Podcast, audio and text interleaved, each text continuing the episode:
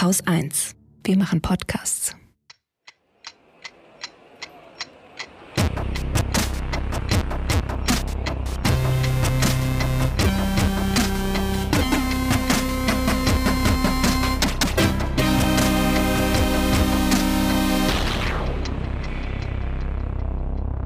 Willkommen zur Wochendämmerung vom 23. März 2023 mit Nachtrag Wahlrecht. Dem. Haftbefehl gegen Putin, Autobahnen. Nawalny, Käffchen. dem IPCC-Bericht, Nordirland. dem Waldzustand, Mehr Autobahnen. Schamdraft zu Uganda, Streit in Brüssel. einer guten Nachricht, Dem Börsenticker, dem legendär, fast schon legendär, also dem Börsenticker. einem Limerick der Woche Katrin Rönecke. und Holger Klein. Wir sollten das öfter unabgesprochen machen, das hat so schön geflutscht. Flutsch. Ähm, ich hatte ja gesagt, Grundmandatsklausel, ähm, ne, finden die Linke und bla und so äh, schlecht und daraufhin bin ich von ein paar Hörerinnen oder Hörern, ich weiß es nicht, es waren irgendwie alles nur Initialen, die da standen. Vielleicht war es so ein und dieselbe Person hat immer nur andere Initialen hingeschrieben. Bin ich gescheuert worden, unter anderem mit dem Satz, ich glaube, Holger meinte bei der Grundmandatsklausel das Richtige, hat sich aber etwas unpräzise ausgedruckt. Das ist sehr wohlwollend, lieber Kommentator oder Kommentatorin, aber falsch. Ich hatte das Ding tatsächlich nicht bis zum Ende gedacht. Ähm, und äh, es gibt noch einen Satz, der äh, lautete, ich will das nochmal unterstreichen, was I sagt. Durch den Wegfall der Grundmandatsklausel wäre die Linke aktuell nur mit drei statt mit 39 Sitzen im Bundestag und die CSU könnte es auch bald betreffen. Tatsächlich wäre die Linke hätten wir diese Wahlrechtsreform jetzt schon nicht drin, weil die Linke bundesweit nur 4,9 Prozent hat und damit überhaupt nicht über die 5-Prozent-Hürde gekommen wäre. Hätten wir die Grundmandatsklausel jetzt nicht im Wahlrecht für den Deutschen Bundestag, würde die Linke tatsächlich nur mit drei Sitzen da drin sitzen. Was ich ehrlich gesagt auch angemessen fände. Kommen wir später dazu. Ähm, Falls das so kommt, noch ein Kommentar. Falls das so kommt, dann befürchte ich, dass in Zukunft jede Regierung das Wahlrecht zum Nachteil der Opposition ändert.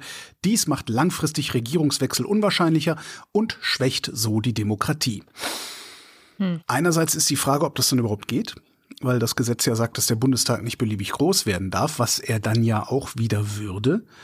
Andererseits hm, bin ich mir da nicht so sicher, weil äh, das Ding ist ja nicht Gott gegeben, sondern äh, ist erzähle ich gleich, wie das überhaupt dahin gekam ins Wahlrecht. Auf einer Metaebene habe ich mich dann allerdings wirklich gefragt, was das eigentlich soll, was die da machen, weil das nämlich aussieht wie so eine Art Prinzipienreiterei. Weil würde diese Grundmandatsklausel beibehalten, also ne, selbst wenn du unter 5% bist, aber mindestens drei Wahlkreise gewonnen hast, kommst du anteilig mit deinen Prozent in den Bundestag und nicht nur diese drei Wahlkreise. So, das ist die Idee.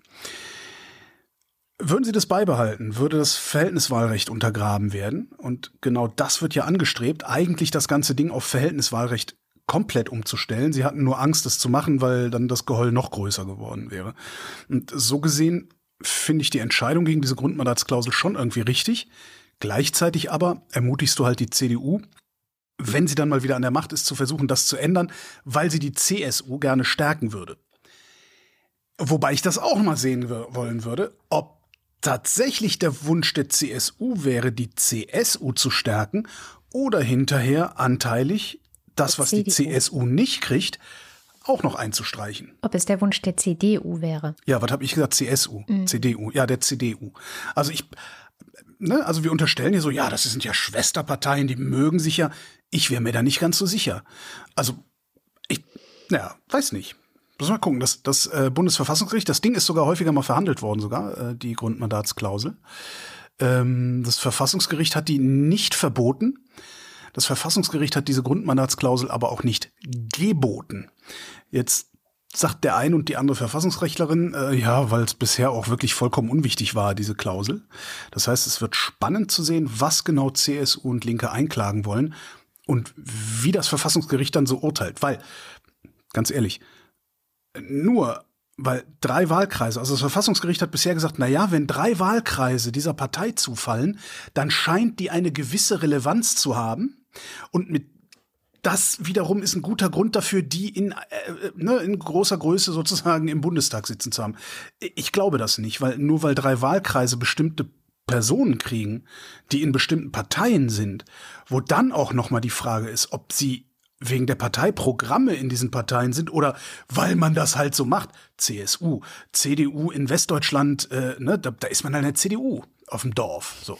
Ne? Das, nur weil das so ist, sehe ich persönlich keine bundesweite Relevanz von eben diesen Parteien. Also das kannst du so, wie heißt Südschleswigscher Wählerverband, ja, also die Schleswiger oder die Sorben, äh, warum auch immer, haben die drei Wahlkreise gewonnen und bekommen dann zig Mandate im Bundestag, also wo sie relevant für die Bundesgesetzgebung sind.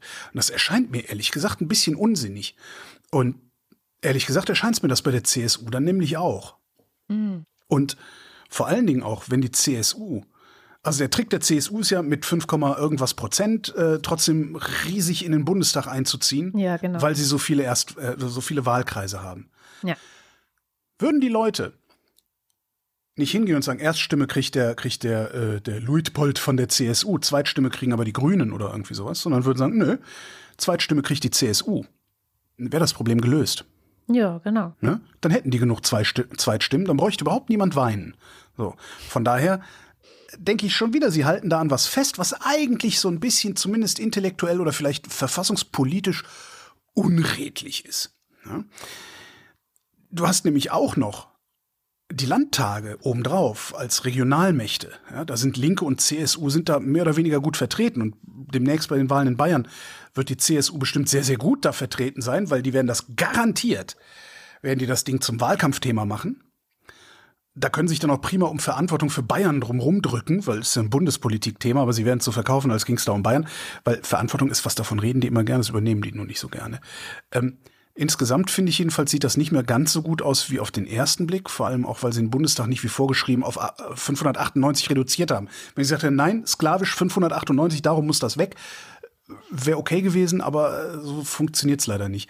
Ich habe eine sehr, sehr schöne Denkhilfe gefunden im Verfassungsblock da wäre dann wichtig, auch die Kommentare mitzulesen. Da habe ich auch ein paar Anregungen her. Und in der Süddeutschen war auch ein schönes Interview und bei ähm, diversen Experten und Expertinnen scheint Einigkeit zu herrschen, dass es nur ein, Achtung, verfassungspolitisches Problem ist, aber kein verfassungsrechtliches. Ja, und damit das Verfassungsgericht. Den Unterschied Kannst du, noch, hm? kannst du den erklären, den Unterschied? Naja, verfassungspolitisch heißt halt, ey, das finde ich nicht in Ordnung, das müssen wir verhandeln. Ach Verfassungsrechtlich so. heißt, das Bundesverfassungsgericht hat einen Gesetzesrahmen, aufgrund dessen äh, das Gericht urteilen kann. Das heißt, es kann sein, dass das Verfassungsgericht sagt, nee, das ist noch nicht mal zur Klage zugelassen, der Quatsch hier, das müsst ihr mal unter euch aushandeln, Freunde. Hm. Ja. Eventuell fällt der CSU noch ein verfassungsrechtliches Argument ein, gehört habe ich keins. Und jetzt wird's interessant. Die Grundmandatsklausel die ist überhaupt nur im deutschen Wahlrecht, weil die CDU, also die Union, CDU, CSU unter Adenauer das Ding überhaupt erst erfunden hat. Nämlich genau, um sich Mehrheiten zu verschaffen am rechten Rand, indem sie mit der Grundmandatsklausel die Deutsche Partei, war damals so eine Rechtsaußentruppe aus, aus, aus Norddeutschland, um, um die Deutsche Partei mit dieser Grundmandatsklausel in den Bundestag zu hebeln mhm. und dadurch dann eine komfortable Adenauer Mehrheit zu haben. Das heißt, wenn man so will, ist das jetzt ausgleichende Gerechtigkeit gegen rechts. oh Mann. Tja, ich, ähm, ich bin da relativ entspannt auch. Also es gab ja so diesen einen Artikel im Verfassungsblog, der gesagt hat, das ist alles ganz schlimm. Und dann irgendwie, ich glaube, einen Tag später oder so gab es den nächsten Artikel im Verfassungsblog, der gesagt hat, hm, ist eigentlich alles, entspannt euch mal. Es ist jetzt alles nicht so schlimm.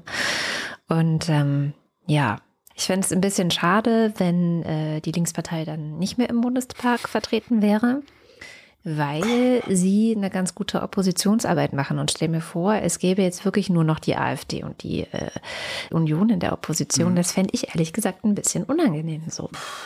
Ähm, aber das ist auch wiederum ein politischer Grund und kein rechtlicher Grund. Ne? Also von daher, ja, ja ähm, ich bin ein bisschen leidenschaftslos, muss ich sagen. Naja, vielleicht zwingt es aber auch die Linkspartei dazu, einfach mal eine vernünftige Öffentlichkeitsarbeit, Basisarbeit äh, zu machen und den Leuten mal zu erklären, warum man sie überhaupt wählen sollte. Das stimmt. Ja, weil im Moment, sie haben es ja gut, kommen ja trotzdem rein. Weil drei Wahlkreise im Osten kriegst du immer. Naja, kommen wir zu einem anderen Thema. Und zwar den Haftbefehl äh, gegen Wladimir Putin. Der kam letzte Woche, als wir unsere Sendung aufgenommen hatten bereits, sonst hätte ich das da bestimmt schon erzählt.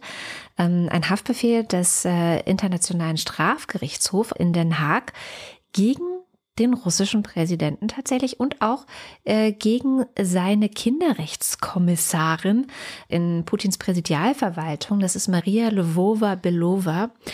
Die ist so eine ganz krasse russisch-orthodoxe, bisschen jünger als ich, hat 23 Kinder. Drei, von wie vielen Männern? Von einem Mann, äh, nein. Wow. Und, äh, also sie hat die nicht alle selber geboren, sondern da sind wir schon so. mitten im Thema. Sie hat ganz viele auch adoptiert. Und genau darum geht es bei diesem äh, Strafbefehl oder Haftbefehl gegen Putin und diese Frau, nämlich um, um die deportierten Kinder aus der Ukraine. Interessanterweise, das war im Verfassungsblock recht, äh, recht ausführlich betrachtet, hat nämlich der äh, Chef des Internationalen Strafgerichtshofs sich entschieden, sich auf diese Geschichte zu kap kaprizieren. Also jetzt nicht wegen Völkermord oder nicht wegen irgendwelchen anderen äh, Kriegsverbrechen, die ja wirklich auch alle nachgewiesenermaßen in der Ukraine stattfinden. Ich hatte es letzte Woche erzählt. Die UN hat gerade einen großen Bericht gemacht und Mhm. das wirklich auch äh, ja, gezeigt, dass da systematische äh, Verbrechen gegen die Menschlichkeit stattfinden von Russland. Aber einerseits ist eben der Internationale Strafgerichtshof in Russland nicht zuständig. Das schließt anscheinend, ich verstehe das alles rechtlich natürlich nicht, weil ich bin keine Juristin, aber anscheinend schließt das eben aus, diese ganzen Sachen, die da von Russland ausgehen, ähm, ja, hier zu verfolgen. Naja, es, es ist halt schwierig. Also du, du hast, es ist so ein bisschen wie bei Al Capone. Ja, Al Capone haben sie auch wegen Steuerhinterziehung rangekriegt und aus dem Verkehr gezogen Genau. und nicht wegen der ganzen anderen Verbrechen. Du Ja. musst es halt beweisen können. Das Und kommt du auch noch kannst dazu, ja. Putin nicht beweisen, dass er die Kriegsverbrechen angeordnet hat. Du Exakt. kannst ihm aber anscheinend sehr wohl beweisen, dass er diese, äh, diese Entführungen und, und, und Verschleppungen angeordnet hat oder zumindest gut heißt. Also es gibt da, äh, genau, es gibt da tatsächlich auch auf der Seite des Kreml eine äh, ins Englische übersetzte Anweisung, dass die Adoption von Kindern aus der Ukraine erleichtert werden soll in Russland. Und dadurch, dass es dieses Dokument gibt, ist es eben ein Beweisstück, ist es eben klar. Und eben diese, äh, diese Kinderrechtskommissarin hat selbst auch ukrainische Kinder aufgenommen und ist eben auch zuständig für diese ganze Politik. So, und die beiden sind jetzt wirklich, also gegen die gibt es jetzt einen Haftbefehl. Und ähm, die Ukraine hat dem äh, Internationalen Strafgerichtshof ja auch eingeräumt, dass er in ihrem Sinne tätig werden darf.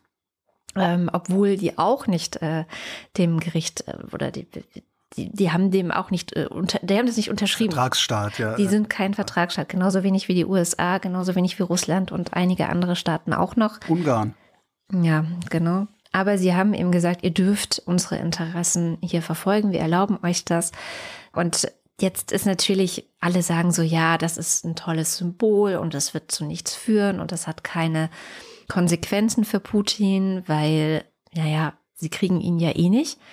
Das ist auch, was der Kreml als erstes so gesagt hat. Also, wir anerkennen das Gericht sowieso nicht, es kann uns nichts anhaben. Also einerseits so sehr so, Hö, guckt mal, wie cool wir sind, äh, Edge Badge, ja. Und auf der anderen Seite ähm, hat Dimitri Medvedev, das war früher zwischendrin mal Präsident, äh, als äh, Putin kurz mal nicht Präsident war, weil er das damals nach der Verfassung noch nicht durfte, der hat in einer Telegram-Gruppe wirklich gedroht und hat gesagt, naja, alle gehen unter Gott und Raketen, schauen sie aufmerksam gen Himmel, verehrte Richter. Also hat im Grunde indirekt mit Raketen gedroht, den Richtern in Den Haag. Was natürlich auch wieder nur so eine Schwachsinns, äh, ich pluster mich auf Geschichte ist. Es war wie gesagt in einem Telegram-Channel, aber trotzdem. Es verfängt halt ganz gut bei den, bei den Peaceniks hier im Westen, ne? Also die glauben das ja. Die, die glauben ja, jede, jede Regung würde unmittelbar zum Atomkrieg führen. Ja, ach Von daher funktioniert es ganz gut, sowas zu behaupten. Ja, naja, und äh, dann hat China ein paar Tage später, ich meine, äh, Xi Jinping war ja diese Woche in Moskau für drei Tage. Es gab da Gespräche, es gab da unterschiedliche ähm, Auslegungen der ganzen Haltung zur Ukraine. Also es waren kleine Unterschiede in den Reden, die die beiden dann so gehalten haben. Es gab auch vorher Artikel. Also der russische Präsident hat in China einen Artikel geschrieben und der chinesische Präsident in Russland einen Artikel geschrieben, ähm, was sie sich so erwarten von diesem Treffen. Und ähm, es gibt wirklich so sehr feine Unterschiedchen, nenne ich sie mal. Sie sind sich irgendwie einig, dass sie den Westen halt doof finden mhm. und dass sie zusammenarbeiten wollen und natürlich auch voneinander wirtschaftlich profitieren, so gut es geht. Also Energieversorgung hat Russland jetzt China wieder zugesagt und ähm, solche Geschichten. Äh, und und äh, dann, dann sah es auch so ein bisschen kurz so aus, als würde Putin diesen Friedensvorschlag in Anführungszeichen von China, den äh, Xi, Xi Jinping ja äh, vor ein paar Wochen vorgelegt hatte, als würden die sagen, ja, so machen wir das. Ähm, Aber haben die im Moment, hat Putin nicht gesagt, oh, keine schlechte, keine schlechte Idee oder so? Also zumindest äh, das wohlwollend äh, äh in, in, zur Kenntnis genommen oder habe ich mich da getäuscht? Ja, aber er hat auch halt auch nicht gesagt, so und jetzt, ne? Also, sondern ja, es war halt so ein, ja, so, also so könnte man das eventuell irgendwie machen, so, ne? Und aber ohne irgendwelche also es passiert jetzt halt nichts, verstehst du? Also es ist einfach mhm. ohne irgendeine Folge, es ist ein, einfach nur Gelaber. Ähm, naja, und ähm, China hat dann den Internationalen Strafgerichtshof auch aufgerufen, nicht doppelmoralisch zu sein und mhm. bitte die Immunität von Staatsoberhäuptern zu respektieren. So. Und das Gericht müsste eine, ich zitiere, objektive und unparteiische Haltung wahren, ähm, weil äh, das sei ja hier äh, Politisierung und Doppelmoral, wenn Putin da mhm. angeklagt würde. Also das war Weil so ein Bush nicht angeklagt worden ist damals, vermute ich, oder wie ist da die Argumentation? Das hat er nicht genauer ausgeführt. Zumindest konnte ich das jetzt hier nicht finden. Aber ja. Ja, ist halt so ist ein beliebtes, beliebtes Scheinargument eben auch äh, auf, auf, auf, im, im rechten Lager, ähm, dass heute jeder Diktator alles darf, und zwar ungestraft, weil vor 20 Jahren die USA den Irak überfallen haben, was natürlich Quark ist. Ne? Also irgendwie mag sein, also man kann ja kritisieren, dass das Gericht vor 20 Jahren nicht tätig geworden ist, aber das heißt halt nicht, dass es jetzt nicht tätig werden darf. Das ist eine beliebte, beliebte Ausreden der äh, Amoralischen. Ja. Das stimmt. Naja, jedenfalls, er ist jetzt ähm, gesucht. Also es gibt einen Haftbefehl und das macht schon was. Also er kann jetzt nicht mehr so lustig, konnte er wahrscheinlich vorher auch schon nicht mehr oder hatte aus Paranoia wahrscheinlich vorher schon nicht gemacht, aber er kann jetzt nicht mehr einfach lustig durch die Welt reisen, sondern ähm, ja, es gibt jetzt einen Haftbefehl. Ne? Und Schauen wir mal. Ne? Wahrscheinlich, also es jetzt, gibt jetzt noch keinen krassen Fall, wo dieser Haftbefehl dann bei einem regierenden Präsidenten oder Staatsoberhaupt dazu geführt hätte, dass er dann auch wirklich äh, vor das Gericht kommt. Aber, und das fand ich auch einen ganz schönen Satz noch in diesem ähm, äh, Verfassungsblogartikel, es ist halt angelegt auf die lange Sicht. Ja, also das ist nichts, was jetzt sofort in diesem Jahr irgendwie Konsequenzen hat. Mhm. Aber vielleicht in zehn, wenn der Mann vielleicht auch nicht mehr Präsident von Russland ist. Mal gucken. Ja, ja und äh, warum nicht auch übermorgen? Ne? Also weil Man weiß halt, nur, nur, weil bisher ist ja auch wieder, nur weil bisher kein Staatschef äh, festgenommen worden ist, wenn er ausländischen Boden betreten hat, heißt das noch lange nicht, dass das in Putins Fall nicht vielleicht eine angemessene Reaktion wäre, weil Art und Ausmaß des Überfalls auf das Nachbarland und vor allen Dingen Motivation des Überfalls auf das Nachbarland finde ich doch schon einzigartig. Also das letzte Mal, dass wir sowas gesehen haben, war Irak gegen Kuwait, wenn ich mich nicht täusche. Ja, ja. ja. Ich denke gerade nach, aber. Also Wer wollte sein Territorium, also ne, da ist es nur eine abtrünnige Provinz, wir erweitern jetzt unser Territorium. Hm. Serbien eventuell, aber ja, genau, Balkan ist dann halt nochmal, also die Balkankriege, die, die, die sind dann halt nochmal derart verworren ja, also das ist halt auch so krass eindeutig jetzt gerade in der Ukraine. Ne? Von daher, also würde mich nicht wundern. Aber nach Ungarn kann er noch fahren, denn äh, Ungarn hat zwar die römischen Statuten unterzeichnet, also die, die Verfassung sozusagen oder die Verfasstheit des äh, Internationalen Strafgerichtshofs, hat es aber nie in nationales Recht übersetzt. Hm. Unsere jo. ungarischen Freunde. Und vielleicht noch eine kleine Anekdote zu den Oscars. Ähm, das hatte ich erst im Nachgang mitbekommen, dass äh, der eine Doku namens Nawalny über Alexei Nawalny und äh, wie er eben nach dieser, diesem Versuch der Vergiftung ähm, hier in Berlin auch war und wieder aufgepäppelt wurde in der Charité. Und da hat ihn anscheinend eben ein Filmteam begleitet. Ich kenne die Doku nicht. Die hat aber einen Oscar bekommen, die wurde prämiert. Und da gab es dann äh, einige Menschen, gerade auch aus dem ukrainischsprachigen Raum, die, die das nicht so cool fanden. So.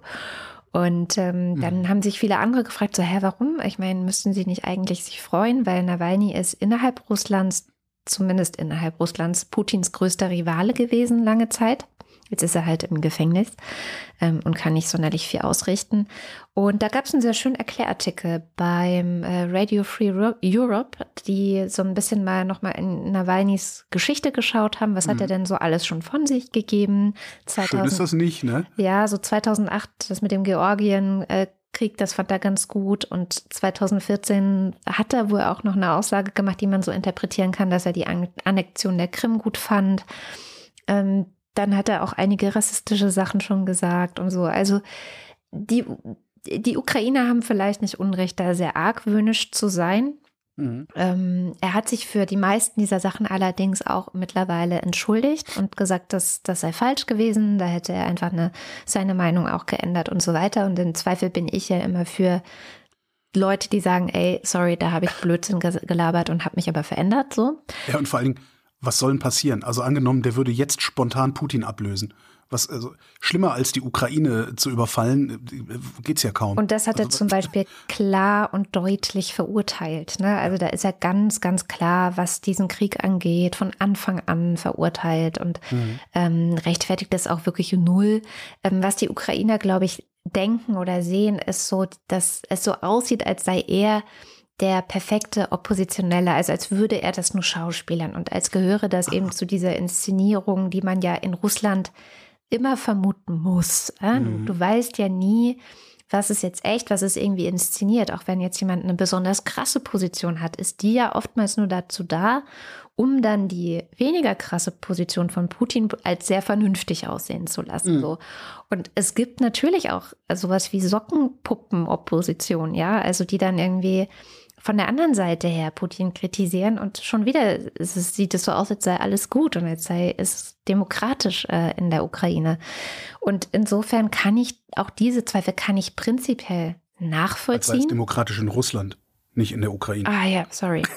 es ist spät heute. Ich ja, bin, ja, ja, ja. Also ich kann ja, ja natürlich, als sei es demokratisch in Russland. Die Ukraine ist demokratisch. Ähm, also ich kann diese Zweifel alle nachvollziehen, aber ich teile sie nicht sage ich mal so. Mhm. Währenddessen hat Greenpeace sich mal die Kosten angesehen, und zwar hm. die Kosten von Autobahnen, ähm, den Bundesfernstraßen, den sogenannten, und vor allem mal darauf geguckt, wie teuer die Bauarbeiten an den Bundesfernstraßen tatsächlich sind. Ja, das Ding hatte ich mir auch angeschaut. Oder eher, wie teuer die werden, weil die Kosten, die steigen nämlich im Verlauf der Projekte. Das haben Bauprojekte, die über viele, viele Jahre gehen, so an sich, weil Auflagen ändern sich, die Löhne steigen. Ähm, guck nach BER, irgendwer äh, ist ein guter Kumpel vom regierenden Berliner Bürgermeister und setzt durch, dass da noch ein bisschen mehr Ladenfläche reinkommt, dann muss das ganze Projekt um. Wir kennen das. Naja, und die Rohstoffe werden teurer. Die Rohstoffe, dann hast also, du noch die Inflation. Genau, alles wird teurer. Und, ja. Sie haben geguckt und haben gesagt, okay, die Kosten dieser Projekte steigen. Jetzt kommen die Autohansel raus und werden sagen, ähm, es gibt aber auch Autobahnprojekte, die billiger geworden sind am Ende. Ja, auch an euch hat Greenpeace gedacht und darum sich den Durchschnitt angeguckt und rausgerechnet. Und äh, was sie ausgerechnet haben, ist, dass die Kosten bei Autobahnen, also bei Bundesfernstraßen, jährlich im Schnitt um 10,6 Prozent steigen alle zehn Jahre verdoppelt sich das. Das heißt, wenn du heute anfängst zu bauen und in zehn Jahren fertig bist, ist es wahrscheinlich doppelt so teuer geworden. Würde die Bundesregierung das einpreisen, ja, also eine ehrliche Haushaltsplanung machen und an ihren aktuellen Plänen, die gehen bis 2035, die Baupläne, hm. an ihren aktuellen, oh, ich habe gelernt, das heißt B-Plan, an ihren aktuellen B-Plänen festhalten, dann müssten sie den passenden Haushaltsposten vergrößern von zweieinhalb auf zehn Milliarden Euro. Ja, also das ist richtig, da ist richtig krass Augenwischerei gerade dran. Äh, interessant auch noch ein, Süd, ein, Artikel in der Süddeutschen, die dann so nebenbei noch gesagt haben, wie das überhaupt funktioniert so mit, mit Fernstraßenbau. Nämlich die Länder, ähm, die sagen dem Bund, hier muss die Autobahn muss gemacht werden. Genau. Dann sagt, dann, dann, dann sagt der Hund, ja, was kostet das denn? Dann sagt das Land, mh, So. also wenn es 30 Milliarden kostet, sagt das Land, kostet 26 Milliarden.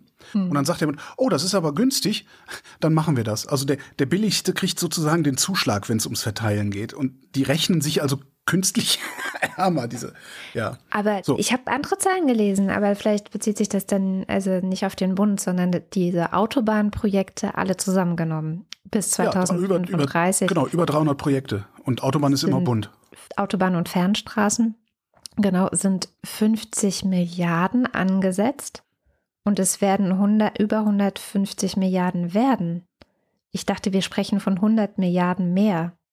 Interessant, habe ich jetzt die falschen Zahlen rausgepopelt? Ich hab, äh, was du gerade sagst, kommt mir sehr bekannt vor. Ich habe die falschen Zahlen rausgepopelt. Faktencheck, hey, Faktencheck.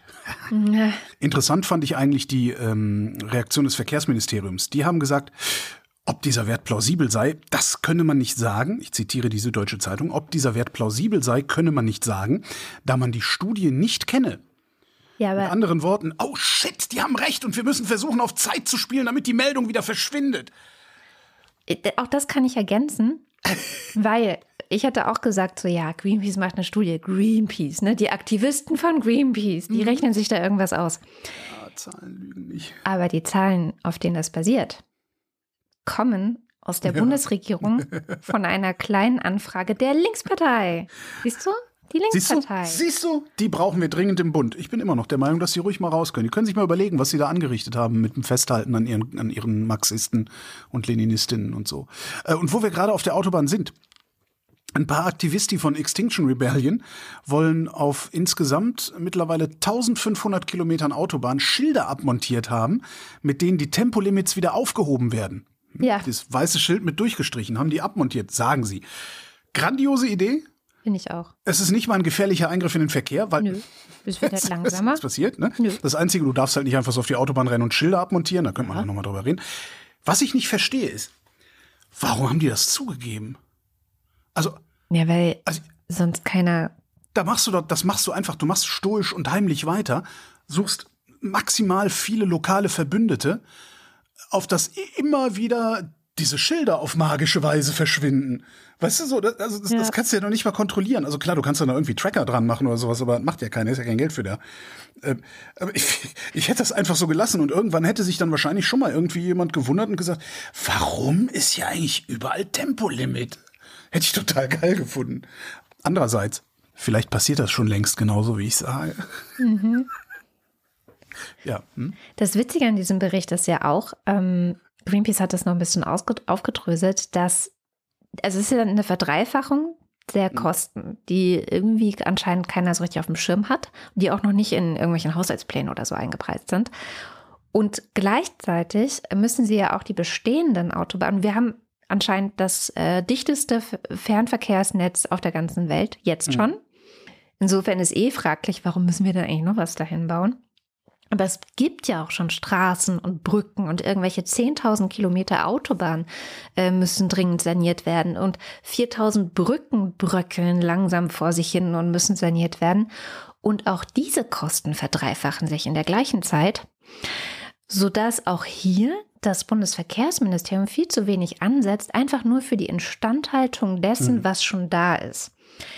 Es reißt also eine doppelte Lücke in seinen Haushalt und da haben wir von dem, wie heißt es, der Deutschland-Takt, äh, den das Verkehrsministerium für die Bahn vorgesehen hat und was man dafür alles dort an Schienenstand setzen müsste und ausbauen müsste, noch gar nicht gesprochen. Nee, nee. Also die Ähm, ganze ich Rechnung. muss aber wirklich, wirklich äh, dazu sagen, ich weiß nicht, ob die Straßenbau, also hast du das genau angeguckt, ob die Straßenbauprojekte in der Greenpeace-Arbeit, ob das alle sind oder nur Neubauten, weil das äh, scheint mir eher alle zu sein. Und es sind nämlich tatsächlich 150 Milliarden Euro, aber bis 2035. Und das sind jetzt jedes Jahr 10 Milliarden statt zweieinhalb. ja, Also es sind nicht 150 Milliarden jährlich. nee, insgesamt bis ja, eben. 2035. Ja, ja, Ja, genau. das Aber es ja. sind auf, genau, ja, das passt. Stimmt, du hast jährlich gesagt. Und der Witz ist halt, wenn sich Herr Wissing nicht entscheidet, und das scheint mir der Fall zu sein, ob er die Sachen verrotten lassen will, die schon da sind, oder ob er diese 100 Milliarden, die er sparen könnte, wenn er nichts Neues baut, vielleicht lieber da rein investieren will. Was er müsste, weil er kann ja nicht einfach Schulden machen, denn sein Chef möchte die schwarze Null.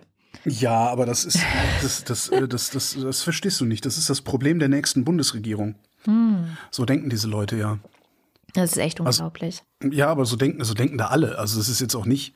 Das gibt ein paar, die vielleicht nicht so denken, so, so, also so Robert Habeck. Ja. Dem unterstelle ich, dass er tatsächlich auch über seine eigene Legislaturperiode hinausdenkt. Aber gerade wo es um viel Geld geht und so, das ist immer das Problem der nächsten Bundesregierung. Ich finde, seine Sorgenverhalten deuten sehr darauf hin, dass er an die nächsten Generationen auch noch denkt. Die Wissenschaft hat festgestellt, dass äh, Kaffee gesund macht und die Wissenschaft hat festgestellt, dass Kaffee ungesund ist in ein und derselben Studie. Sie haben insgesamt 100 Erwachsene genommen, haben äh, ein äh, Langzeit-EKG denen umgeschnallt. Oh, das habe ich auch gerade.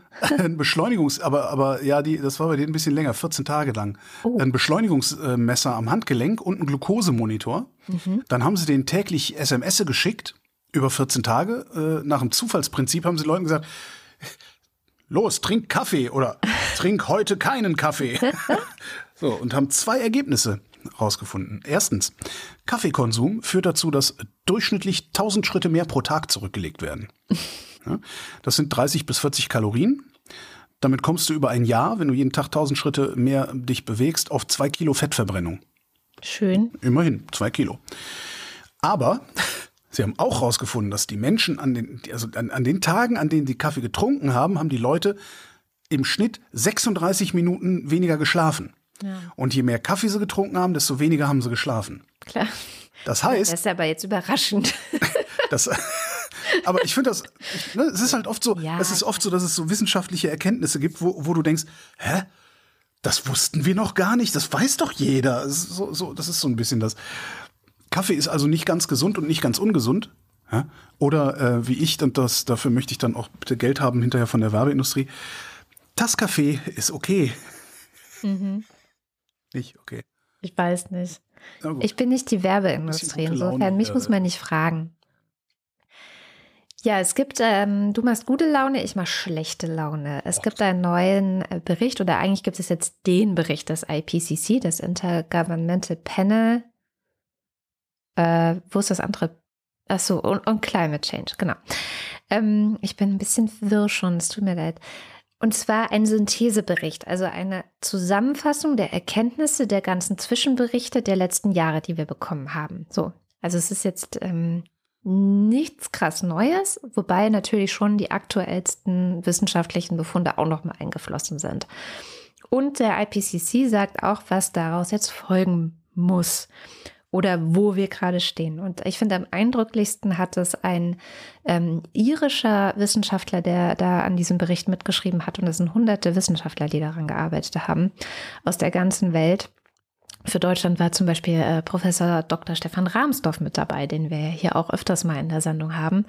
Ähm, und dieser irische Wissenschaftler, der sagte, die Entscheidungen, die wir in den nächsten zehn Jahren klimapolitisch treffen als Weltgesellschaft, wird Auswirkungen auf die nächsten tausend Jahre dieses Planeten haben. Oh. Und das finde ich so, ja, verdammt, können wir bitte ja, ein bisschen Demut vor dem haben, was wir hier gerade tun? Weil wir laufen ja so schlafwandelnd in diese Katastrophe rein und diskutieren so. War auch wieder in den Kommentaren gerade, äh, war das zu der Sendung mit Cornelia Betsch, ich weiß es nicht mehr ja, also ich finde, man muss also bei diesen ganzen Klimasachen die, die Menschen schon noch mehr mitnehmen. Ähm, man muss da irgendwie positive Botschaften verbreiten. Äh, nee, das, ja, das war ähm, zur letzten Sendung. Also das stimmt schon, dass man, das, dass man irgendwie eine positive Erzählung verbreiten muss. Das versucht Claudia Kempfert ja auch seit vielen Jahren. Ja, sie sagt, ey, ne, wir, werden, wir können mit der Scheiße sogar reich werden und das alles retten. Also das mhm. ist ja eine positive Botschaft. Ne? Aber die Leute mitnehmen brauchen wir nicht. Das macht das Klima von ganz alleine. Ich finde das, ich finde eigentlich auch, dass, dass ähm, ich weiß es nicht, vielleicht bin ich da auch zu apokalyptisch veranlagt, aber ich finde, mich nimmt es mit, mir vorzustellen, dass wir all diese Dinge, die die Wissenschaftler uns sagen, dass sie passieren werden, zum Beispiel Stefan Rahmsdorf hat in diesem in einem Interview jetzt auch dazu gesagt, so, naja, wenn die Welt sich um drei Grad erwärmt und wir steuern gerade auf 2,7 zu, ähm, dann bedeutet das für Deutschland sechs Grad. Ne? Also das ist nicht so, dass dann bei uns hier drei Grad wärmer ist und alle sich freuen können, sondern es bedeutet hier sechs Grad wärmer und es bedeutet die entsprechenden Dürren. Und äh, gleichzeitig, das ist halt auch das, was die nochmal unterstrichen haben, eine Region kann gleichzeitig von krassen Dürren und krassen Extremwettern äh, beeinflusst oder ja, beeinträchtigt werden äh, in diesem Klimawandel. Also ich finde diese apokalyptische Welt, die da immer wieder mir vor Augen gehalten wird, dass sie kommt, wenn wir nichts tun, die zu vermeiden, finde ich eine total tolle, positive Vision. Also, ähm, das nimmt mich schon sehr mit. Aber äh, ja. Stefan, Stefan Ramsdorf hat auch ganz schön gesagt, als sie vor ein paar Jahren angefangen haben, diesen Bericht zu schreiben, vor zehn Jahren oder sowas, ähm, da waren wir gerade auf dem Weg zu 4,4 Grad und jetzt sind wir nur noch auf dem Weg zu 2,7. Es gibt also tatsächlich Fortschritte, die sehen wir nicht immer. Und ähm, das ist etwas, wo er sagt, das gibt ihm schon noch Hoffnung. Es geht immer noch besser und am Ende begreifen die Leute oder hm. begreifen mhm. immer mehr Leute das ja auch. Und gerade auch zum Beispiel die Wirtschaft ähm, greift es auf und versucht, ja. ne, da einfach ihr Übriges zu Darum, tun. Darum, also dieses, äh, die, die Menschen mitzunehmen, äh, das ist ja auch so eine politische Forderung. Also da sind wir, ja. finde ich, wirklich an mehreren, aus mehreren Gründen brauchen wir da gar nicht mehr drüber nachzudenken, weil erstens äh, wird das Klima die Menschen mitnehmen. Ja, was wir bekommen werden, ist Change by Disaster. Mhm. Wir werden nicht mehr Change by Design kriegen. Das, da glaube ich nicht dran. Und da, wo wir Change by Design kriegen, das wird in der Industrie sein. Ähm, darum ist es ja auch so lächerlich, was die Ferengi gerade machen mit ihren E-Fuels und so, weil die Industrie, klar sagen die auch, ja, ja, muss man, weil letztendlich ist natürlich die Mineralindustrie stärker als die Autoindustrie und so.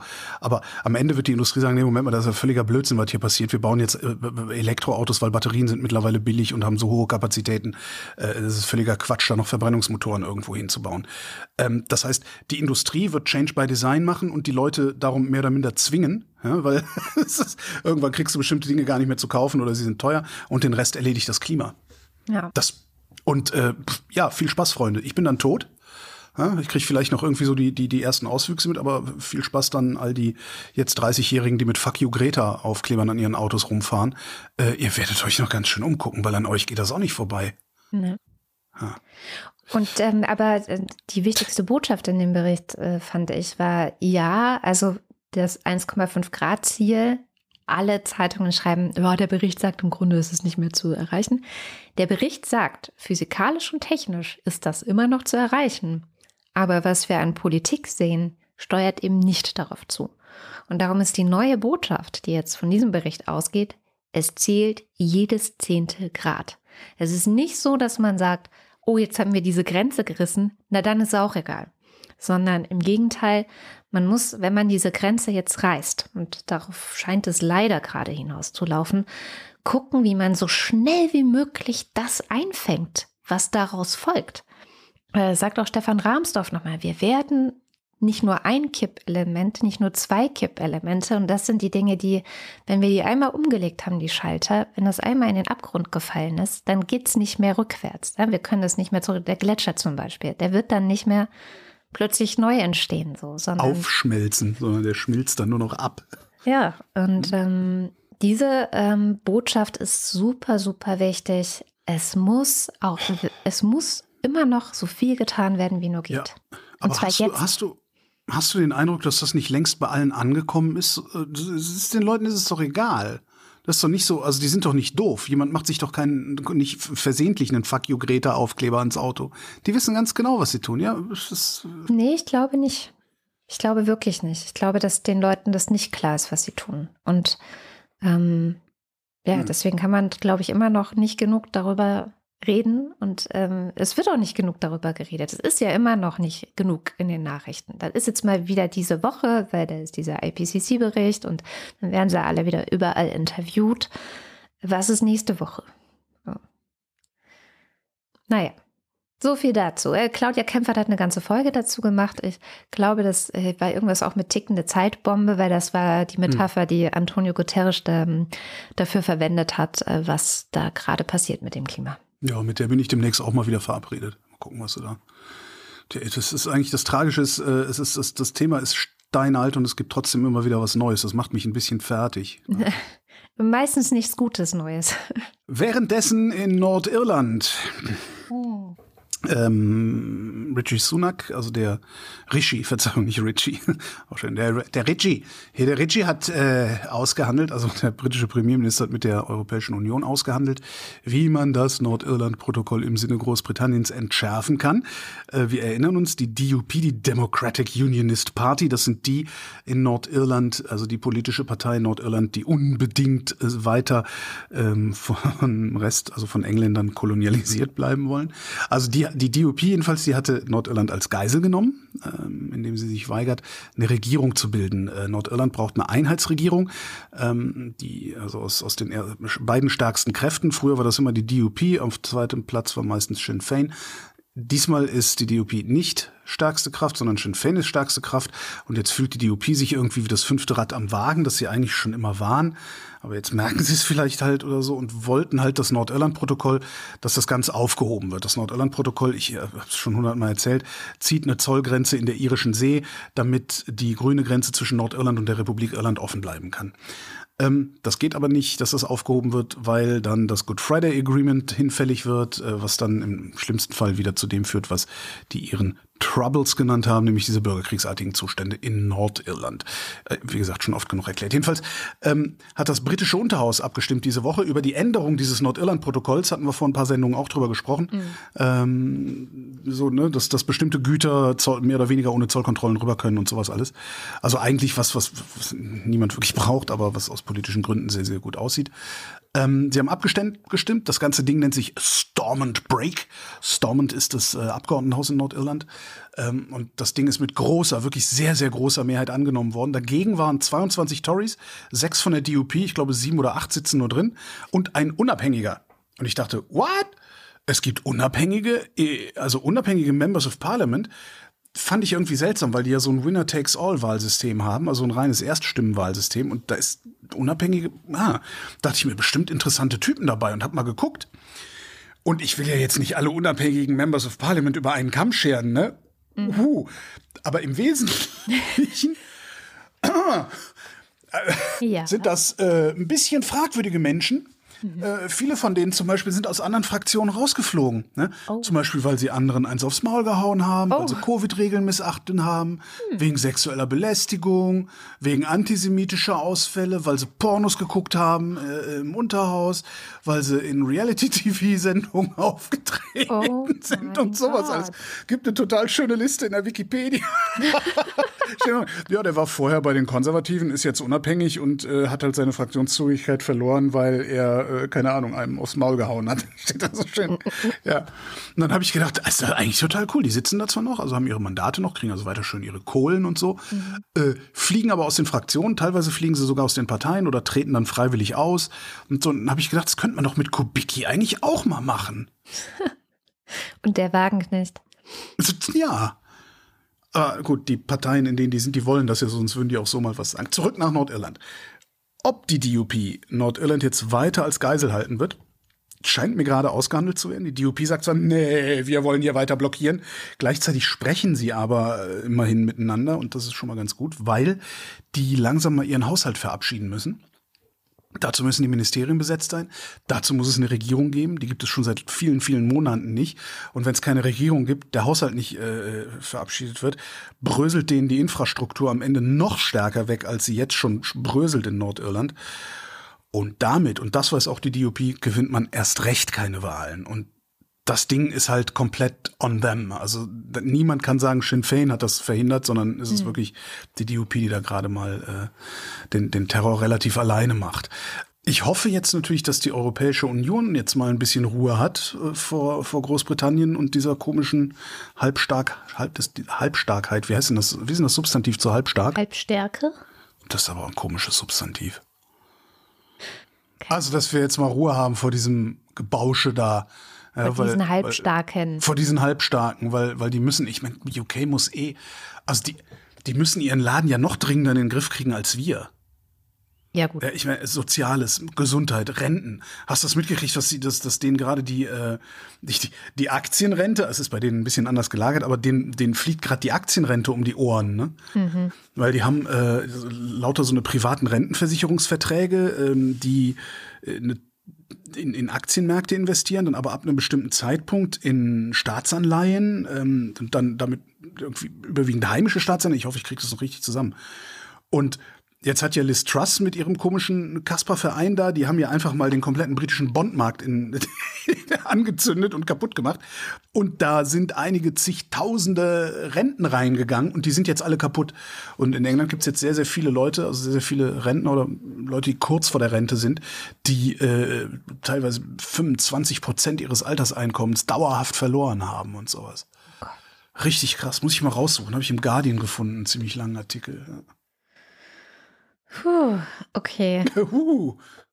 Ja, die Briten, ey. Ich musste neulich auch an die Briten denken, weil es gab ja diese krasse Nachricht, so in Großbritannien gibt es nicht mehr Tomaten im Supermarkt.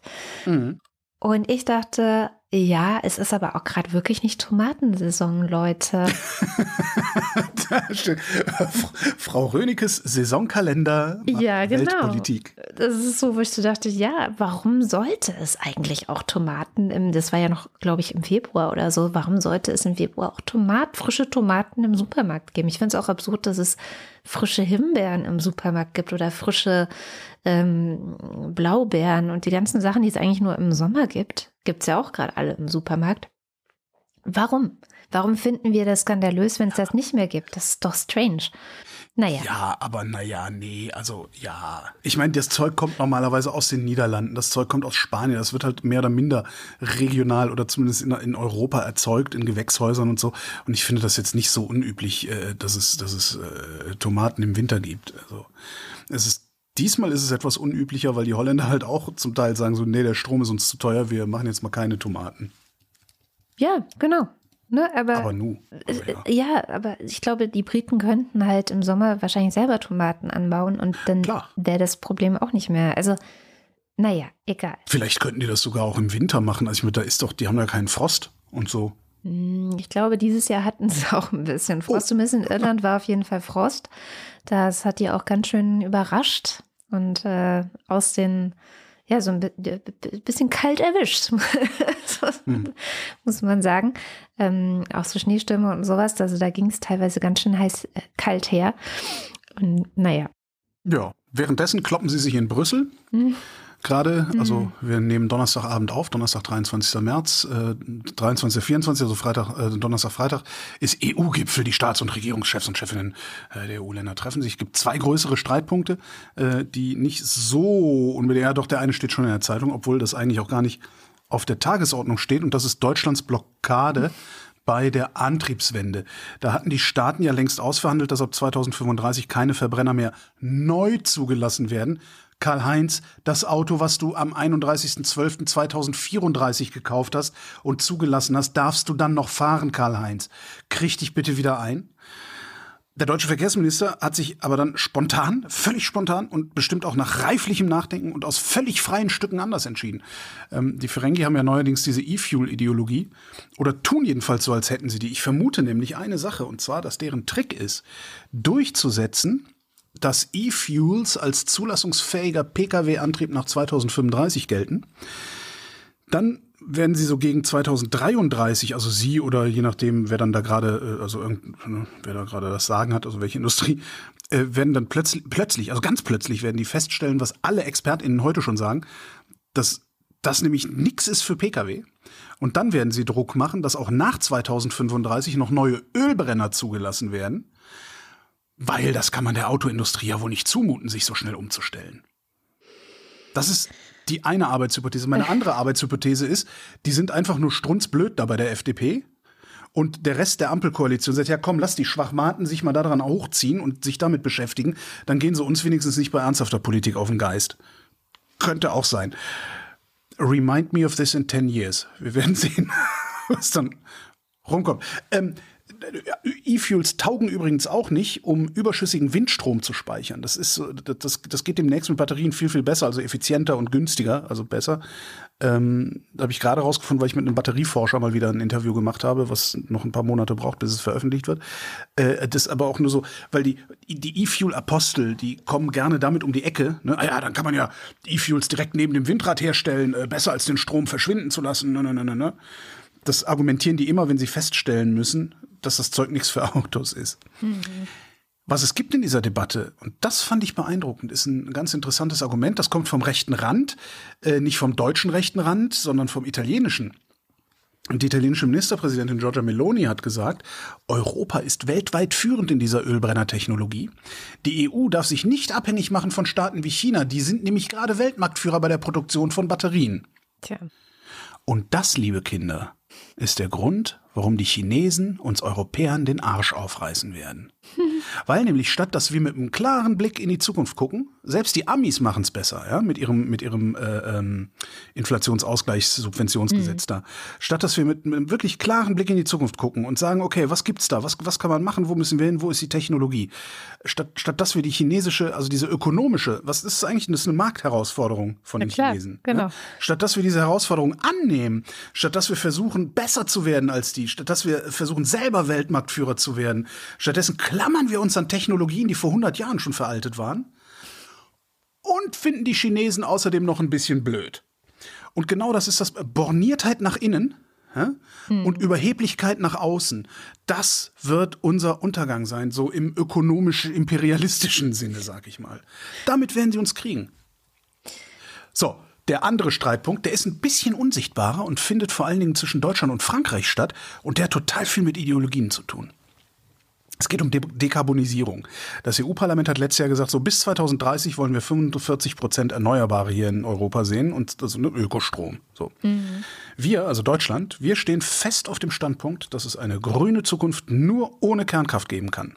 Da gehe ich mit, weil ich denke tatsächlich, dass sie in Zukunft unnötig sein wird und dass wir da gerade einfach nur äh, ja, das Übliche sehen auf der konservativen Seite, Angst halt.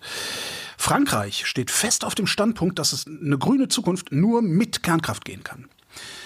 Da gehe ich mit, weil wenn du schon Kernkraftwerke hast, ne, ist es viel, viel leichter damit CO2-armen Strom zu produzieren, als seinen ganzen Laden umzubauen. Mm. Das geht so einfach nicht, sehen wir gerade und wir sind sehr ambitioniert. Jetzt sagt Deutschland, naja, Frank, also wir, wir wollen, dass äh, äh, Atomstrom nicht als grün zählt, weil Frankreich wird nicht tun, was nötig ist, solange sie Kernkraft als irgendwie grün labeln können. Und ich fürchte, Deutschland hat recht damit. Ja, auf jeden Fall. Frankreich sagt, Deutschland soll mal Fresse halten, weil ihr importiert Flüssiggas. Hat auch recht. Und ich fürchte, Frankreich hat damit recht. Genau. Und ich finde, beide Länder sollten so lange mit einem feuchten Lappen gescheuert werden, bis sie sich auf irgendwas Sinnvolles einigen. Zum Beispiel auf ein verbindliches Ausstiegsdatum für sowohl Flüssiggas als auch Kernkraft. Ja. Könnte man ja machen. Ne? Und was ich überhaupt nicht raffe, aber das ist eigentlich ein anderes Thema, was ich überhaupt nicht raffe, ist, wie die Franzosen, also angesichts dieser Dürren, ja, dieser die Wassermangel, noch, die, die ja. überhaupt noch glauben können, Kernkraft hätte überhaupt irgendeine Zukunft. Ja, ja. Das finde ich auch so, aber das ist ein anderes Thema. Jedenfalls nee, eigentlich ja. nicht. Eigentlich nicht, weil das ist ja, die preisen das ja wirklich als die Zukunftstechnologie an, ja, die ihre energetische ist, Zukunft sichern wird. Und wir schicken letztes Jahr schon Strom zu denen rüber, weil die ihre Kernkraftwerke gar nicht betreiben können, weil die so eine Dürre haben da. Deren Argument ist auch, dass äh. Äh, Kernkraftwerke die Stromproduktion äh, äh vergleichsweise günstig halten würden. Und das stimmt halt mittlerweile auch nicht mehr. Also Frankreich war, war das teuerste, äh, äh das teuerste Land äh, in den letzten zwölf Monaten, um, um Strom zu produzieren. Das ist schon. Aber ja, aber ich. Also das ist halt die vielleicht Franzosen, ist es das, ne? Das, was bei den Franzosen die Atomkraft ist, das ist bei uns die Autobahn, das ist bei den Amis das Waffengesetz. Ich glaube, wir haben alle so eine so irgendwie ein an der Waffel, so, so jeder ja, auf seine dann, Art.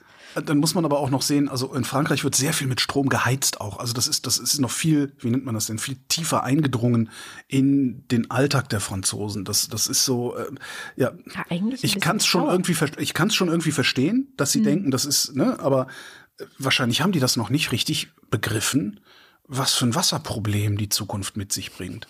Oder sie haben irgendeine Technologie gefunden, wie man die Dinge anders kühlen kann, weiß ich nicht, mit E-Fuels oder so. Ja, da hätten wir aber von gehört, wenn sie die gefunden hätten. Wahrscheinlich. Ja, mit Sham Jaff schauen wir diese Woche nach Uganda weil dort hat das Parlament äh, ein Gesetz beschlossen, das homosexuellen Menschen wahrscheinlich das Leben echt schwer machen wird in dem Land. Mhm. Ähm, warum und wieso und welche Auswirkungen das Gesetz hat, das erzählt uns jetzt die Scham. Hallo Scham. Hallo Kadam. Ja, sehr, sehr schlimm. Es macht das Leben sogar viel schwerer. Es ist leider eine Verschärfung der Situation. Ähm, Homosexuelle werden in Uganda schon länger verfolgt. Ähm, schon jetzt verlieren Menschen ihre Arbeit oder ihre Wohnungen. Aber jetzt werden die Angriffe wahrscheinlich noch weiter zunehmen, denn jetzt sind ja die Gesetze verschärft worden.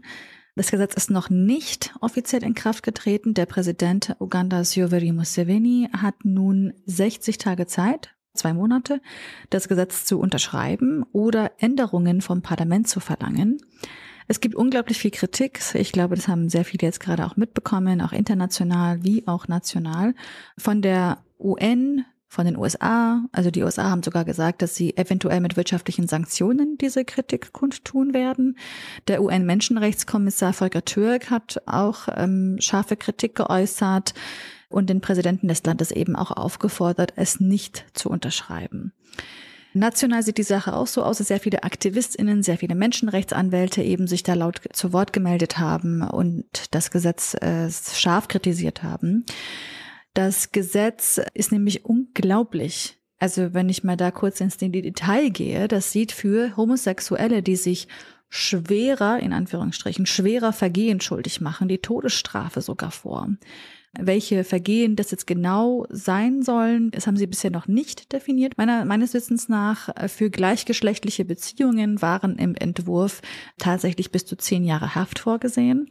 Auch Personen, die wissentlich homosexuelle Menschen beherbergen, medizinisch versorgen oder ihnen Rechtsbeistand leisten, können genauso ähm, lange ins Gefängnis gehen. Das Parlament hat fast einstimmig dieses Gesetz eigentlich verabschiedet.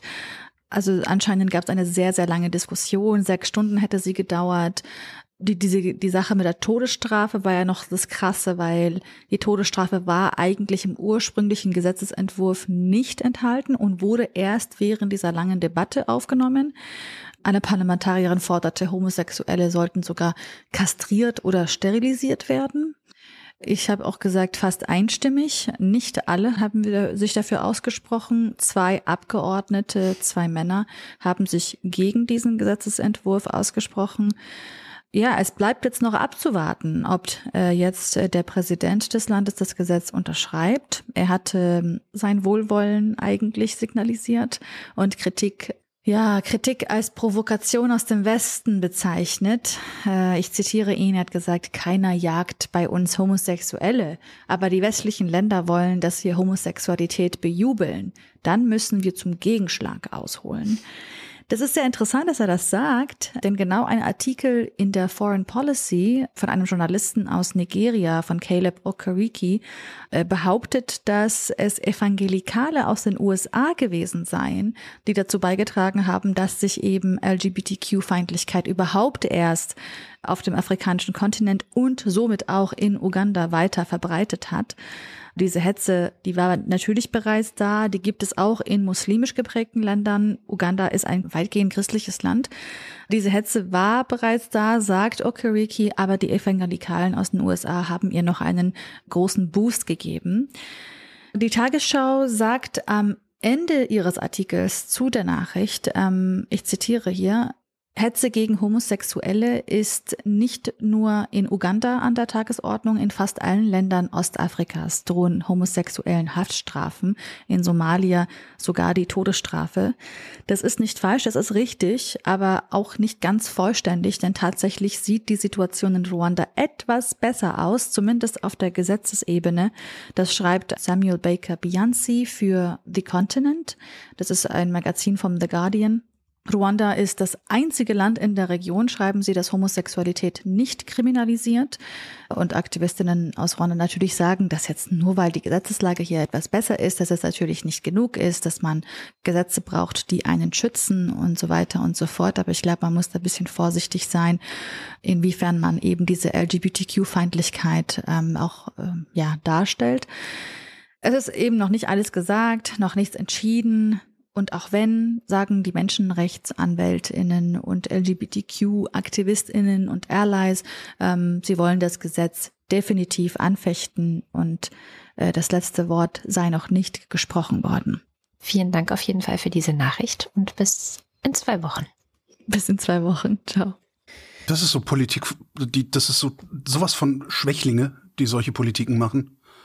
Das ist, kannst du in Osteuropa sehen, wo, wo, wo diese ganzen komischen, weißt du, ich denke mal, wenn, wenn jemand zu feige ist, sich einer sauberen demokratischen Wahl zu stellen, ne, dann macht er irgendwann halt auch schwulenfeindliche Gesetze. Hm. Krieg, krieg, kriegst Kotzen bei sowas. Also auch wie, ja, naja, wie dumm so Bevölkerungen auch sein können. Wirklich krass. Also, was nehmen die euch denn weg? Was, was, was ist, wenn, wenn ihr eure Privilegien teilen müsst? Dann habt ihr hinterher nicht weniger Privilegien, sondern haben alle mehr Privilegien. Tja. Seid ihr zu dumm, das zu begreifen, Leute? Oder was ist das? Oder geht es da vielleicht dann doch um Macht? Entschuldige, ich reg mich gerade auf. Todesstrafe. Alter. Ja, das ist sehr bitter. Zum Kotzen sowas. Aber immerhin, macht mal. Das ist dann nämlich ein legitimer Asylgrund. Mhm. Das stimmt. Ja, dann verliert ihr eure besten Leute. Weil ich glaube auch, dass äh, äh, selbst wenn du selbst wenn du eine Hete bist, du nicht in einem Land äh, dauerhaft leben möchtest, in dem Schwule auf der Straße äh, verprügelt werden und äh, wo hm. die Todesstrafe äh, verhängt wird. Glaube ich nicht. Kann ich mich vorstellen. Obwohl es auch sehr viele in Russland lange ausgehalten haben und da sah es für Schwule nicht unbedingt viel besser aus. Obwohl Todesstrafe hatten sie, glaube ich, da noch nicht. Ne? Nee. Eine gute Nachricht habe ich mitgebracht. Und zwar für Volker Wissing. Das ist doch nicht was, oder? Die kommt aus den Niederlanden, die Nachricht. Mm, in den Niederlanden gibt es seit drei Jahren auf den Autobahnen ein Tempolimit von 100 km/h. Also noch weniger als äh, Umweltverbände oder die Grünen oder eigentlich alle, die irgendwie versuchen, Volker Wissing dabei zu helfen, irgendwie seine Klimaziele oder Sektorziele in seinem Sektor zu erreichen, wäre ja ein Tempolimit eine relativ einfache Möglichkeit, schon mal einen großen Teil ähm, ja, einzusparen an CO2. Und er tut sich ja damit sehr schwer. Und in den Niederlanden kann man ganz gut sehen, da hat die Regierung das nämlich vor drei Jahren nicht freiwillig gemacht. Die Geschichte, warum sie es gemacht haben, ist etwas komplizierter. Sie haben ein Problem mit Stickstoff, das hatte ich letzte Woche schon ein bisschen berichtet. Deswegen heißt die dortige äh, Ministerin, äh, äh, gibt es eine Ministerin für Naturschutz und Stickstoff. Die, also es gibt ein, quasi ein Ministerium, wo der Stickstoff, Stickstoff im Ministeriumstitel ist, weil die Niederlande so ein großes Problem damit haben. Krass. Und ähm, das kommt unter anderem eben auch ähm, vom Bau und vom, äh, von der Landwirtschaft und alle möglichen Gründe. Und sie haben sich gedacht, wir, haben, wir kriegen so Probleme mit der EU, mit unserem Stickstoffproblem hier. Wir müssen irgendwas schnell tun. Äh, was können wir denn schnell tun? Äh, da machen wir jetzt ein Tempolimit. Ja. Und ähm, deswegen gibt es jetzt eben dieses Tempolimit von 100 auf den Autobahnen. Und bevor das eingeführt wurde, gab es Umfragen. Wie viele Prozent der Menschen in den Niederlanden finden ein Tempolimit von 100 cool? Mhm. Es ist nicht mal die Hälfte gewesen, weil 40 Prozent, die gesagt haben, ja, okay, finde ich okay. Jetzt, drei Jahre später, ja, es ist jetzt inzwischen schon drei Jahre her, gab es wieder eine Umfrage. Und zwar, wer fände dann ein Tempolimit von 90 km/h auf den Autobahnen cool? Und da haben 60 Prozent zugestimmt. Also die Ablehnung des Tempolimits fällt weg, zumindest in den Niederlanden, wenn man das Tempolimit einfach einführt. Ja, das ist wie bei Rauchen, Rauchen in, im Restaurant. Das ist alles nur, das sind alles so, das sind halt Konservative, die, das, ja, die haben einfach nur Angst vor irgendeiner Veränderung, die Leute. Ich weiß überhaupt nicht, wie man so leben kann auf Dauer. Fand ich echt witzig. ja. Hast du das mitgekriegt mit der A24 in Brandenburg? Nee, was ist mit der A24? Da gab es sehr viele Unfälle, sehr viele Tote und so weiter. Und dann haben sie ein Tempolimit vor, ich weiß es gar nicht, 20 Jahren oder sowas, ein Tempolimit auf der A24 eingeführt von 130. Mhm. Ähm, das hat dazu geführt, dass äh, es gibt so ein Schild von 2002 auf 2003 91 verunglückte Menschen weniger gegeben hat. Ja, also das hat das Tempolimit auf der A24 hat die Unfallzahlen sehr stark gesenkt. Mhm. Und weil es auf der A24 so wenige Unfälle gibt, haben sie jetzt das Tempolimit aufgehoben. Ah ja, sehr schlau. Also das ist, ne, da, das ist so Bundesrepublik Deutschland. Ne? Ja. Das ist das Dümmste, was ich je Dann, gehört habe. Ja. Das, genau. Ja, aber Corona-Politik, also, ne, ist genau ja. das Gleiche. Ja. ja, genau. Also brauchen wir keine Masken mehr. Das ist echt unglaublich. Das ist wirklich der Kracher. Ja, 2020 ist niemand gestorben auf der Strecke. Ja. Da kann man das Tempolimit ja wieder aufheben. Ist ja eine sichere Autobahn, haben wir ja gesehen. Wer regiert in Brandenburg? Ach nee, das ist Bundespolitik. Ah, Wissing. Jo. Ja. Übrigens, ich äh, wollte eigentlich eine Aussage von Herrn Wissing im Deutschlandfunk hinterher recherchieren, habe es aber zeitlich einfach nicht geschafft. Aber vielleicht hat. Im Äh, Zweifelsfall war es gelogen. ja, ja, ich denke auch. Aber vielleicht hat in der Hörerschaft äh, jemand Zeit und Muße, weil er wirklich behauptet hat, dass die Geschichte mit den E-Fuels und warum er jetzt blockiert, das sei ja von Anfang an eigentlich die Position äh, der FDP gewesen und äh, eben auch seines Ministeriums vor der EU, das sei überhaupt nichts Neues. Und die Kommission hätte ihm halt immer zugesagt, das kommt da noch mit rein. Und nur deswegen hätte er bisher immer zugestimmt. Und aber die Kommission hat es doch nicht reingeschrieben und deswegen ist das jetzt blöd von der Kommission. Das ist, also das, das muss gelogen sein. Es gibt doch ein Zitat von Wissing von vor einem Jahr, wo er irgendwie sinngemäß sagt, nein, das ist völliger Blödsinn, sowas ist, kommt überhaupt für Autos überhaupt nicht in Frage, das ist ja Quatsch. Und technisch hat sich in diesem einen Jahr überhaupt gar nichts verändert, außer dass rausgekommen ist, dass es gar nicht so viele E-Fuel-Tankstellen gibt, wie äh, die äh, E-Fuel-Verbreiter gerne behaupten. Da gab es auch so eine schöne Recherche. Dann ist es also wahrscheinlich wieder ein weiteres Beispiel von Politiker X darf morgens im Deutschlandfunk dem Herrn Moderator einfach sein, sein ja, Märchen mit Sicher- erzählen und es wird nirgendwo hinterfragt oder klargestellt. Mit, also wirklich mit sicher, also da bin ich, so bin ich mir sehr, sehr sicher. Ja, ja, ja, ja, ja. Ich wüsste jetzt nur gerne, also ich finde, ich weiß nicht, ah, nee, also mal gucken, finde ich das noch? Das alte Interview? Naja, vielleicht ähm, kann ihm ja noch hinterher recherchiert werden. Damit sind wir beim Limerick der Woche und diese Woche ging es um das Thema Spreewaldkahn. Und hier ist, was unser Wochendämmerungspoet daraus gemacht hat. Wochendämmerungspoesie. Limericks aus dem Papierkorb des Weltgeschehens. Spreewaldtour. Die Rentner Karl-Heinz und Hans Ewald, die fuhren mit dem Kahn durch den Spreewald. Klaus Hermann, der Fährmann, bot Schnaps zum Verzehr an. So hatten sie einen im Tee bald.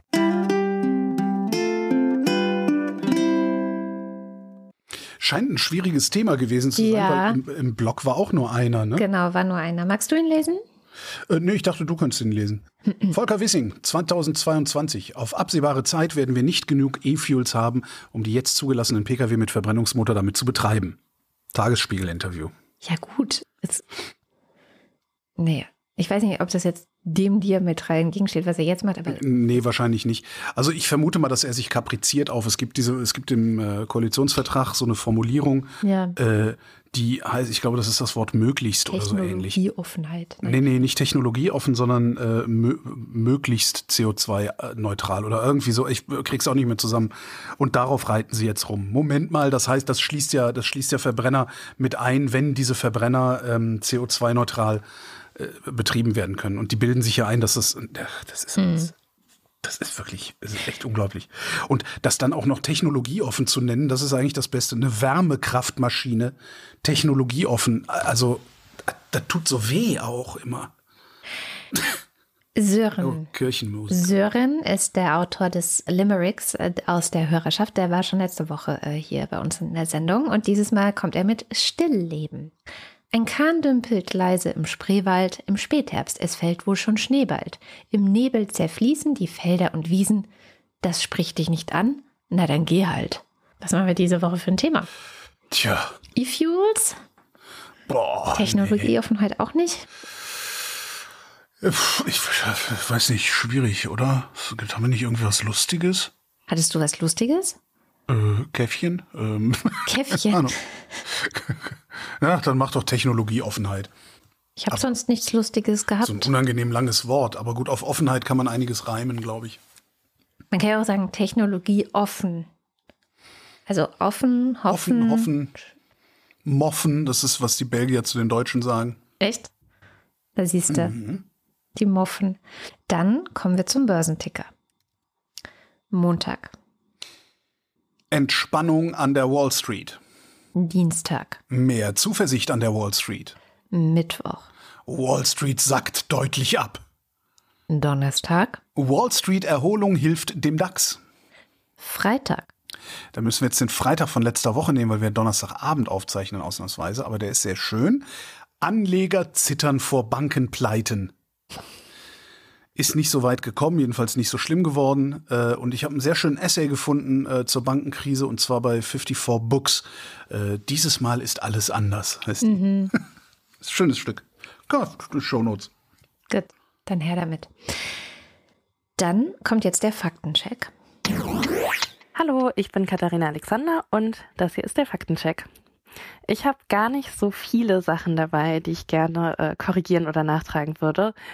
Aber was ich mir nochmal angeschaut habe, sind diese von Greenpeace errechneten Kosten für den Neu- und Ausbau der deutschen Autobahnen.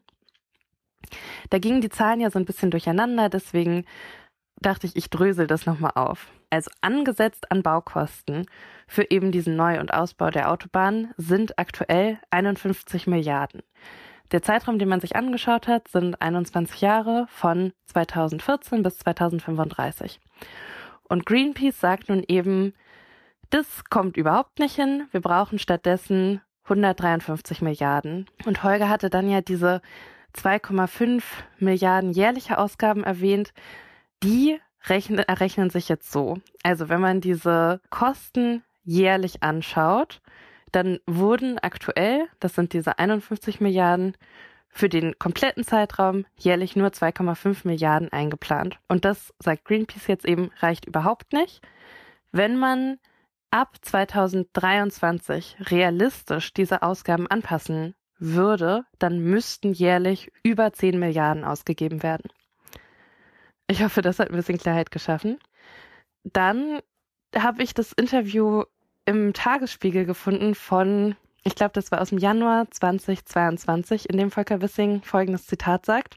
Auf absehbare Zeit werden wir nicht genug E-Fuels haben, um die jetzt zugelassenen PKWs mit Verbrennungsmotor damit zu betreiben. Genau, wer da nachlesen möchte, wie er seine Meinung seit Januar 2022 geändert hat, das Interview verlinken wir in den Show Notes. Und dann war es mir noch wichtig, auf eine Sache einzugehen. Und zwar sagt Holger an einer Stelle, ich glaube nicht, dass du in einem Land leben willst, in dem Schwule auf der Straße verprügelt werden und es die Todesstrafe gibt. Und natürlich gibt es in Deutschland zum Glück nicht die Todesstrafe aufgrund der Sexualität. Aber auch hier in Deutschland werden queere Menschen auf der Straße verprügelt und die Gewalttaten gegen queere Menschen nehmen auch in den letzten Jahren deutschlandweit zu. Ähm, ich habe dazu ein paar Quellen rausgesucht, die findet ihr auch in den Show Notes. Schönes Wochenende. Und damit sind wir am Ende der Sendung. Und wie immer am Ende der Sendung bedanken wir uns bei allen, die diese Sendung möglich machen. Falls ihr noch nicht dazu gehört, ähm, würden wir uns sehr freuen, wenn wir euch ähm, dazu überreden könnten. Auf wachendämmerung.de findet ihr verschiedene Wege, wie ihr uns unterstützen könnt. Einer dieser Wege geht über Steady. Da gibt es die Ultras und den Fanclub und deren Namen lesen wir jetzt vor.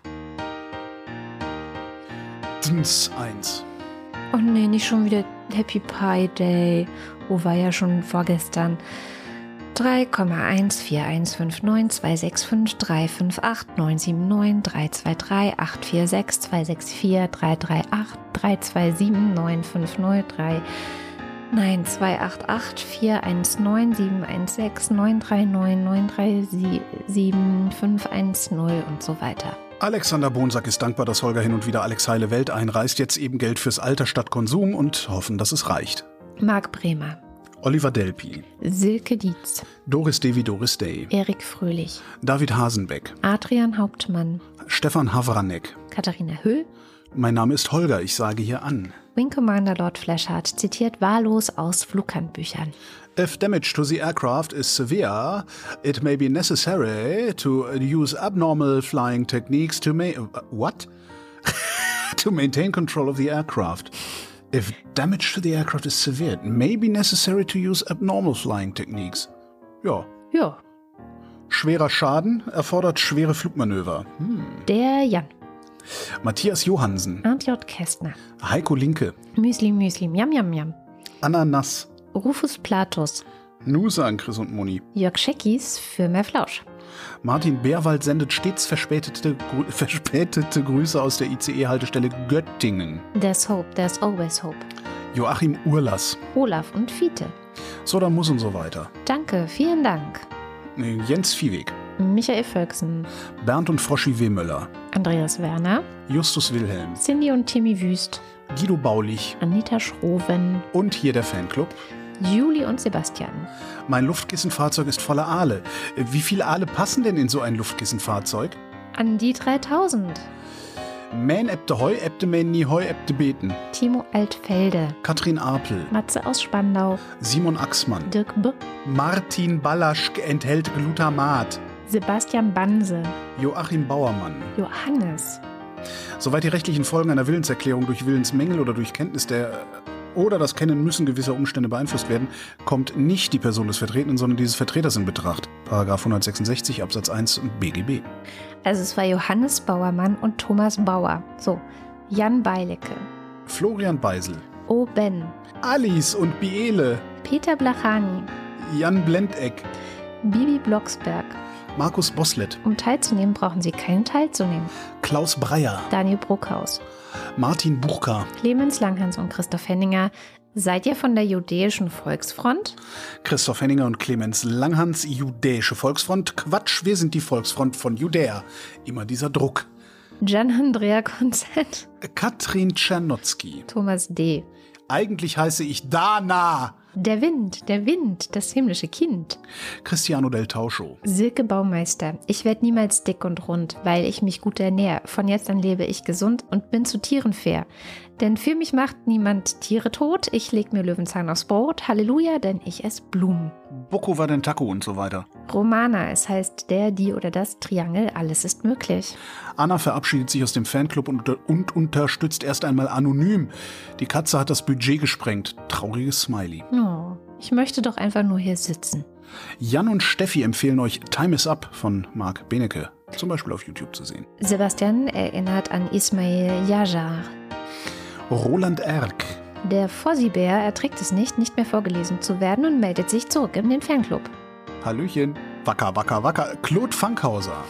Matthias Flader, Oliver Förster. Olli Frank, Der Freibierfred. Andreas Freund, Lucy freut sich sehr über die Postkarte. Danke. Marcella Frick, Mariana Friedrich. Mareike Geib, Die Differenzen waren ein Faktor. Geschiedenes Mathematik. Die Differenzen waren ein Faktor. Geschiedenes Mathematikerpärchen fand in der Summe einfach keinen gemeinsamen Nenner. der Gotti, Der Postillon hat äh, die Tage, ge, weiß ich nicht, twittert, ge- Mastodont, was auch immer, äh, dass sie für eine genommene Überschrift äh, mehr bezahlen würden als der Tagesspiegel für einen Aufmacher in der Kultur. Ich weiß nur nicht, ob das stimmt oder ob es ob Satire auch war. Satire war. Genau, weil der Tag, aber äh, der Tagesspiegel zahlt halt 110 Euro für einen Aufmacher in der Kultur. Oh, Von, genau. ja, ja, ja, naja. Äh, Jörn Arne Göttich. Bärbel Grothaus, Miriam und David grüßen Samson. Sally der Pinguin grüßt alle, die sie kennen. Lady de Winter grüßt die Prinzessin. Kathi grüßt Joni, Ricardo Gatter. F&H, Annika H., Simon Hegler, Antje Hanuschka. Silke Hartmann, Lars hat das Gefühl, dass seine Depression die angemessene Reaktion auf die Gesamtsituation ist. der Alexander Hauser, Jan Heck, Sven Hennissen, Hans Herbst, Ralf Herbst. Thomas Herbst. Da heißt auch, äh, auch Tobias, ne? Sag ich doch, Tobias Herbst, auch, auch Tobias Herbst. Katharina Herbst wie Winter. Paul Hilbert. Nils und Hilke. Benjamin Hupp fragt sich schon länger, ob die Geschichte um Rhabarber Barbara eigentlich ihr Ende gefunden hat oder jäh im und so weiter verloren ging. Lola, gehst du einkaufen? Ich brauch Shampoo. Mein Name ist Lose, ich kaufe hier ein. Der Oberfrittenbach ist ein typischer Emmentaler Graben. Tobias Johannes, Philipp Kaden. Arne Kamula, Kamikaze. Tim Klausmeier, Oliver Kleinert. Alexander Klink, Oliver Koch. Felix, der jetzt wegen Schlafmangel koffeinfreien Kaffee trinkt, Jessica Kogoy. Thomas Kohler, Auf jeden Fall seid ihr die Besten. Kommt der Nachname vor dem Vornamen? Markus Krause, Magali Kreuzfeld. Felix Kronlage Dammers, Pia Kronquist. Thomas und Corina, Oliver Krüger. Oliver Kohlfink. Sebastian Lenk und Henry Vize. Hey Silke, Bio ist für mich Abfall. Liebe Grüße vom Andy. Detmar Liesen. Nico Linder, Florian Link. Mein Name ist Ipsum Lorem Ipsum. Sabine Lorenz. Sabine Lorenz Ipsum, René Ludwig. Robert Mannig, Lars Mertens. Martin Meschke, Nevermind. Johannes Möller, Die Mulle. You're heavy on the woodway, my lovely Mr. Singing Club. Semir Naja, Celine Neubich, Thorsten W. Noll, Bernd Nossem, Ey, du Opferkatrule, Boris Perner, Silke Plachita, Nils Planthold, Josef Porter, Claudia Pschack, Boykott, Putzfrau weigert sich, Männerklo zu reinigen. Boykott. Kot, Hm, ja. Sebastian Quapp, Axel Rasmussen, Wilhelm Reich, Florian Rempel, Miriam Richter-Wiederhenker, Marc Riese, Christian Rohleder, Anna Roth, Sven Rudloff, der Schommi sagt Danke, Jürgen Schäfer, Christian Schmidt, Janine Schöne, Susan Schulze, Dirk Schumann, Hallo, ich bin Troy McClure und so weiter. Chip und Chap und so weiter. Abracadabra, Hokos, Krokos, Luxus, Locus, Simsalamibim, Markus und Julia sind Fans der Wochendämmerung genau wie Birgit Sobich, der Kopf ist nicht zum Nicken, sondern zum Denken da. Christian Steffen. Blasenstein, Ein Wochendämmerungshörerinnen-Treffen wäre richtig nice in Stein, Pommesstein, Thomas Stein, Yogi Löw verabschiedet Ruth Rutz und dankt für und so weiter Stein. Rhabarber Barbara hört die Wochendämmerung am liebsten mit Abspann. Stein, danke für die Postkarte. Sabine Stern, Susan Martin, Martin Stöckert, Günther Stück, Claudia Taschow, Potz 1000, 19, Somebody once told me the world's gonna roll me, Moritz Timm, Mr. Tipp. Hans freut sich über die Existenz von Andrea und der Wochendämmerung Da hinter dir ein dreiköpfiger AfD und so weiter. und Anna und Gregor sind hocherfreut, denn sie Haben sturmfreie Bude, während Priscilla und Gwyneth Molesworth, Gwyneth Molesworth in Osterferien sind. so müde und hellwach. Ein Song für die Erde. Did you ever stop to notice all the blood we've shed before? Did you ever stop to notice this crying earth and these weeping shores? Und wieder Ah, oh. Martin Unterlechner, Jan van Finkenreue, äh, Henning Feller, Audra Fischer, Yannick Völker, Stefan Wald. Andreas Waschk, Der Wertsack ist ein Beutel, der aufgrund seiner besonderen Verwertung im Postbeförderungsdienst nicht Wertbeutel, sondern Wertsack genannt wird, weil sein Inhalt aus mehreren Wertbeuteln besteht, die in den Wertsack nicht verbeutelt, sondern versackt werden. Martin Wittmann, Anja und Jan wieder in Bielefeld. Jenny Wiegand. Tobias Wirth. Endlich Wochenende. Leere Dosen klappern am lautesten. Ich muss gerade daran denken, wie du dich letzte Woche davon angegriffen gefühlt hast. Das ist ja auch eine Frechheit, ist das. Nico Erfurt, Jetzt nicht mehr im Fanclub, sondern per SEPA. Jennifer Herbert, Anja und Bruno Kirschner. Anna und Georg mit dem kleinen Knusprig. Ich stelle mir das wirklich cool vor. Stell dir mal vor, du nennst dein Kind Knusprig. Finde ich total cool. So als Zweitnamen. Lars Knusprig Schneidereit oder so. Super. Evelyn Künstler Wiesmann. Jochen Philipp, Matthias Thoma, hey, geht raus an die gute Frühlingsluft. Tief einatmen mit Familie Felten und Knecht. und Christoph Ziesecke. Vielen herzlichen Dank. Ja, vielen Dank. Ich lebe davon. Und das war die Wochendämmerung vom 24. März 2023. Wir danken für die Aufmerksamkeit. Und jetzt fällt mir auf, dass ich am Anfang 23. März gesagt habe, ne? Ja, weil heute der 23. März ist. Ja. Naja, also wisst ihr Bescheid. Tschüss.